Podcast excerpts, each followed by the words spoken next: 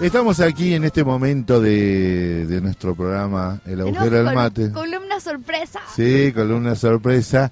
Este es el claro ejemplo de un pibe del conurbano, eh, eh, hijo de laurantes, Sí, claro. Que llega y se, profe- se perfecciona, se profesionaliza y dice, este es para vos, Vidal, que vos decías que nosotros los pobres no podemos ir a la universidad. Que no servía las universidades del conurbano. Claro. Claro. Bienvenido, profesor. ¿Cómo Este, le va? ¿cómo le va? Queridos compañeros, compañeras, amigos, amigos que están del otro lado.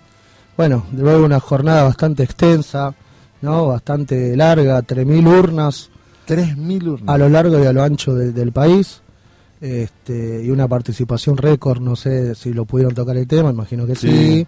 Este, Sí, pero sí, la sí. verdad que no, para nada, este, digamos, muy contento, 17.000 votos en la capital federal. Digo, no es menor, no nos sorprende porque la cantidad de compañeros y compañeras que se pusieron al hombro de la elección, la cantidad de organizaciones que se fueron sumando, hicieron una jornada histórica en esta central, eh, superando los votos de la elección anterior, que estuvieron entre 10.000 y 12.000. eh, y la verdad que marca que nuestra CTA es la que crece tanto en la ciudad como en el país. Sí, eso es cierto. Y además, eh, cuando lo hace poquito con Manolo y con este también con Rubén Zaposní, como habían crecido gremios que se iban. Porque eso no se cuenta nunca, ¿viste? Pareciera que eh, siempre están los mismos en la CGT y siempre están los mismos en la CTA. No, no, no. Hay cambios, pases. Y, y en los últimos años la, la CTA ha acrecentado muchísimo esas presencias y lo que lleva a una gran responsabilidad. Por Tal ejemplo, el acto eleccionario, ¿no? Total. Que y- tuviera la transparencia, que se, no hubo inconveniente, no, yo no sentí. No, no, inconveniente por ahí en algún ámbito de la ciudad con a- algunos personajes que parecen Joder. esos sindicatos amarillos más que más, más que representativos de los laburantes, pero como decía vos, negro, digo, con una transversalidad bastante marcada, digo, nosotros somos una central que busca contener, abrazar y promover la reivindicación y los derechos de aquellos compañeros que están en la economía social, de aquellos compañeros que están en la precariedad laboral, pero también con un fuente tinte territorial, eh, y no solamente territorial, en los barrios, en la universidad, en la escuela, en el subte, aeronáuticos, en los telefónicos, los estatales. Digo, no quiero dejar a nadie de lado, pero eh, wow, es Totalmente. una almadama Eso, muy total, grande. total, una articulación muy grande de sindicatos, ¿no? Te voy a Total. contar un dato. Yo quise hacer lo que hizo Lucrecia, que era votar acá. Estaba acá abajo, estaba acá abajo. Me llamaron de agricultura, me llamaron de agricultura, el flaco me dice, no, no, venía a engrosar el padrón acá. Eh, y trae, cuando volvés, mi hija y mi compañera están ahí, así que bueno, fuimos, votamos los tres. Este, pero a ese nivel se manejaba de cuidar de que el sector también esté representado. Profesor, yo quiero hablar con usted este, sobre todo y porque está tan en boga toda esta discusión. Hoy le estuvimos haciendo propaganda a Marolio y a to- Sí, porque hay que hacer eso, ¿no? Decirle a la gente, compre esto que cumple con lo... Con lo... ¿Se puede controlar eso alguna vez? Mira, justo hoy estaban los anuncios que se hicieron en el CCK, Sí. eh, específicamente sobre el, lanza- el relanzamiento de este programa que son precios justos, ¿no? Veníamos Sí. de precio cuidado, Sí. hoy se llaman precios justos. Y la verdad que eh, en el esquema salieron dos o tres noticias que me parece bastante importante para tener en cuenta. La vez anterior nosotros nos preguntábamos, che, ¿cómo van a cumplir no las empresas Claro. estos tipos de acuerdos? Porque en realidad en, en- en su pensamiento de ganancia y en su mirada totalmente eh, de ombligo, digo, de mirarse su propio ombligo y nada más, es muy difícil a veces que eh, uno termine demostrando o haciendo que eh, estos acuerdos se cumplan. Los acuerdos son por 120 días, cuatro Claro. meses, Exacto. eh, más de 1.200 productos que representan entre el 70 y el 80% de la canasta básica de alimentos y con un compromiso de que no se supere el 4% mensual de alguno de esos productos los aumentos. La idea tendencial es caer a una inflación, miren lo que estamos hablando, ¿no? del 3% mensual, difícil, pero nosotros veíamos o, o- o cuestionamos el tema de el control. ¿Cómo hacemos el control? Bueno, eh, hoy a la par de esta comunicación, eh, Tombolini, que es el secretario de Comercio, salió a anunciar que también van a empezar a fiscalizar un poco la relación de costos y, y ganancias que tienen las empresas este, en cuanto a lo que es eh, la, con- la conformación del precio, porque Claro. hay muchos sectores, lo veníamos hablando también, que son monopólicos. Entonces, eh, cuando vos sos un monopolio, eh, o un oligopolio en todo caso, tenés una fuerte incidencia en cómo marcar los precios. Ujú. ¿Por qué? Digo, si vos tenés, pongamos un ejemplo... Arcor, por ejemplo. No, pero un, un- un ejemplo, digo, lo que es un monopolio, eh, digo que solamente hay una oferta, digo, si hay un solo productor Claro. de insulina, por, pongámosle, Claro. es muy difícil, que digo, la gente necesita la demanda de, de ese, de, de ese producto, obviamente para mantener un cotidiano. Hay bienes que son poco posibles de reemplazar, digo, como la leche y demás. Bueno, esa gente abusa de su posición de mercado. Claro. Eso, De claro. su posición dominante, ¿no? Exactamente. Entonces, como fijan los precios, los, los, los monopolios pueden fijar precios o cantidades. Lo fija las dos en realidad, en muchas ocasiones. Pero o establece un precio para establecer una ganancia y obviamente eso te va corriendo la cantidad de demandada poquito porque la gente precisamente lo requiere. O si no, a veces te saca del mercado las cantidades y te hace subir el precio. Claro. Bueno, esas son las situaciones que tienen que irse resolviendo Claro. y que por lo menos a la vez anterior que hablábamos solamente de la aplicación, este, Sí. la, la- la- la- la- la buena fe intelectual de uno tiene que reconocer que hoy estaban hablando también de un esquema que va a controlar las empresas en cuanto a su composición de precio.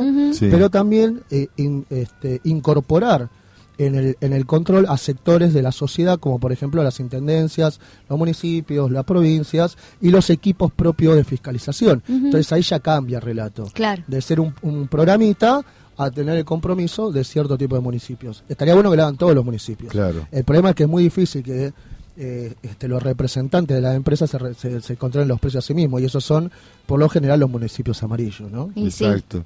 Un punto cuando hablábamos acerca de, de este control, ¿se puede saber el, el costo de la producción para que después le pongan el precio que le ponen? Y, y esto que terminabas de contar vos, apoyado en un infernal aparato de propaganda, ¿no? Total. Porque entonces la leche es la misma, leche es leche, leche la, la vaca.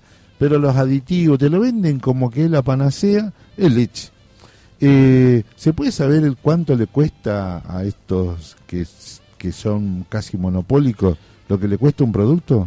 Mira, en, una economía que funcionase bien, Sí. eh, es totalmente probable que se pueda hacer.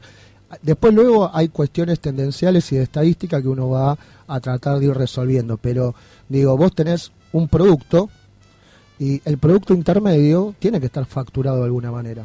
Sí, ¿Entendés? cierto. Eh, vos cuando, digo, esto es más para un tema para un contador, yo soy economista, pero digo, vos cuando, cuando, cuando compras un producto, hay distintos tipos de facturas, factura A, factura B, factura C.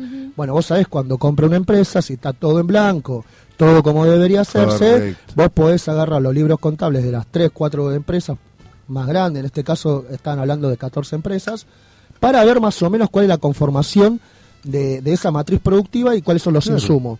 Claro que es posible.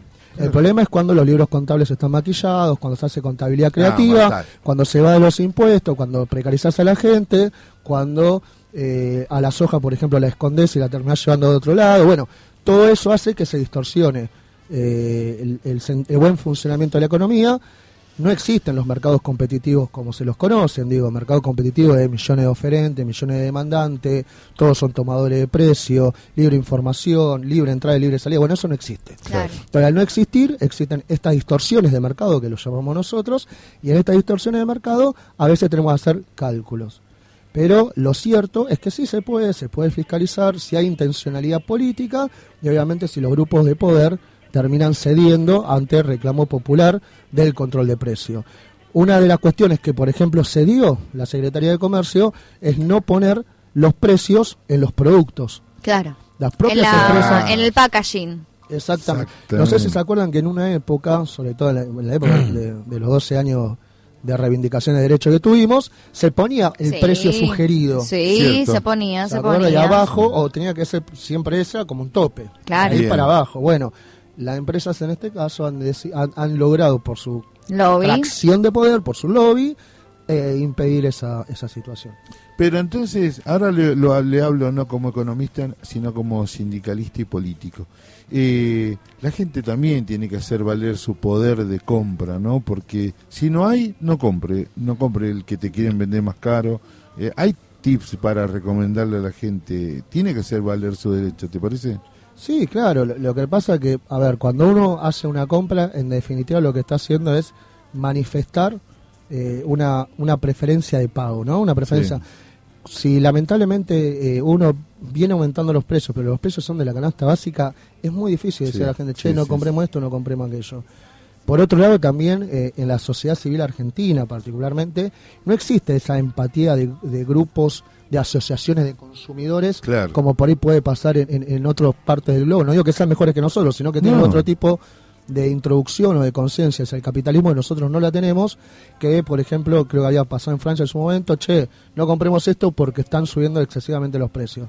Bueno, ¿qué es lo que pasa también en la hecatombe del mundo? Ahora están sabiendo lo que es la inflación a nivel global y nosotros miramos por ahí a Europa y decimos, mira, esos, esos niveles de inflación para nosotros son... Normales, claro, No, ideales. sí. serían buenos Claro, números. serían buenos, sí. Pero digo, no tenemos todavía como sociedad civil la, la conformación de, de- de- de esa empatía y esos lazos de solidaridad. Bueno, en parte también está por eso el, el agrupamiento en centrales, en organizaciones sociales y de la comunidad, que nos permite de cierta manera, bueno, che, acá tenemos un parate. ¿no? Igual es bastante más la organización en Argentina que en otros lados del mundo. Sí, sí, Por ahí eh, estamos muy diversificados, muy... eh, sí, con como falta más unidad, pero en lo social, en la lo social lo tenemos barrial, mucha organización en- política. En, la parte de sentirse como una, un, un- un integrante del consumo, eh, creo que ahí, No, nos ahí está no. faltando una, Sí, una pata. No digo que no estemos organizados socialmente, lo que estoy diciendo es insertos en el sistema capitalista como consumidores, no existen esos lados. Claro, claro, Y claro. sobre todo creo que es muy nuevito también. tiene que ver con la gran brecha social que existe ¿no? en la. Argentina. Porque los que tienen eh, que le aumenten la canasta básica va a seguir representando casi lo mismo porque siguen acumulando. Claro. Exacto. El problema lo tenemos nosotros que Los laburantes. digamos dispensamos el 80% de nuestro salario en consumo Y sí. básico. Del que dijo de la APP, de la APP, que es solamente para escuchar música, a lo que nosotros invertimos para consumir de nuestro sueldo, eh, ha sido la presencia de nuestro compañero eh, Rodrigo Recalde. Gracias, profesor.